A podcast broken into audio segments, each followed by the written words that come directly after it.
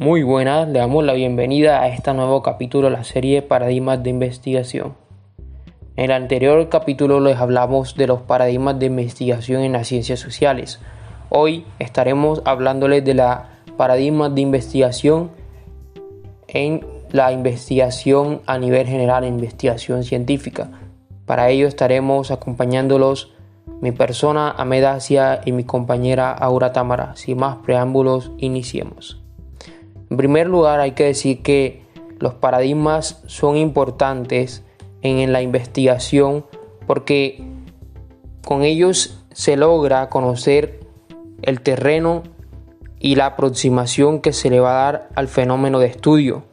Por ello, cada investigador debe tener en cuenta cuál paradigma responde mejor a sus preguntas de investigación.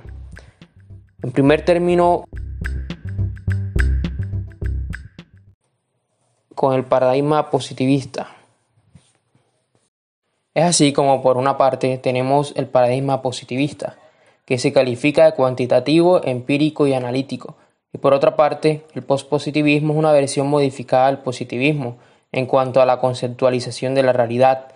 Se conforma por un conjunto de corrientes epistémicas filosóficas dentro de las cuales está el interpretativismo y la teoría crítica. Por otra parte, en el positivismo la realidad es absoluta y medible, mientras que en el pospositivismo la realidad es aprensible de forma imperfecta por la propia naturaleza del ser humano. Mientras que en el positivismo la, la relación entre el investigador y el fenómeno debe de ser controlada, en el pospositivismo el objeto de estudio influencia al investigador y viceversa. Por una parte, en el positivismo, los métodos estadísticos, inferenciales y descriptivos son la base del paradigma, mientras que en el pospositivismo se pueden utilizar tanto métodos cuantitativos como cualitativos, como investigación de laboratorio o diseño cuasi experimental. Por otra parte, en cuanto al interrogante sobre la naturaleza de la realidad, el paradigma positivista responde que es absoluta y totalmente aprensible por el ser humano, puesto que es regida por las leyes y mecanismos naturales mientras que el pospositivismo dice que la realidad puede considerarse como existente pero es imperfectamente aprensible porque los fenómenos son incontrolables y el ser humano es imperfecto. Bueno, y adentrándonos un poco más en los paradigmas cualitativos, entre ellos encontramos la teoría crítica y el constructivismo.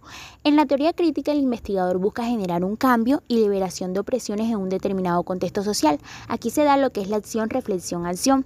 El proceso que hace el investigador se genera en la acción, es decir, en la práctica. En el constructivismo se maneja la propuesta de abordar acontecimientos históricos de alta complejidad, en donde el saber no es considerado como absoluto y acumulado, ya que en lo social los fenómenos se encuentra en constante evolución. Eh, es el paradigma crítico eh, pues concibe la realidad como un producto de la influencia de un conjunto de factores relacionados con lo social, lo político, cultural, económico, étnico, entre otros. Y en el constructivismo la realidad se construye a través de todos los actores, tanto participantes como el investigador, ambos inmersos en la interacción, de forma que esta confrontación permitirá la construcción de una nueva realidad acordada por los individuos inmersos en el fenómeno de estudio.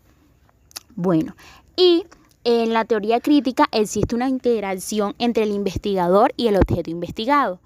En lo mismo, en el constructivismo, pues la relación entre el investigador y el objeto de estudio se basa en una postura subjetivista, donde existe una interacción entre el investigador y el investigado. Eh, pues en el constructivismo el investigador no es un individuo ajeno, sino que es un miembro más con la misma importancia que el resto de los participantes. Y para finalizar, eh, sobre estos paradigmas cualitativos, en la teoría crítica, en la investigación se involucran a los miembros del grupo o la comunidad de todas las etapas de estudio, en especial en la intervención que busca generar los cambios planeados. Y finalmente terminamos con nuestro segundo podcast. Le damos muchas gracias por escucharlo.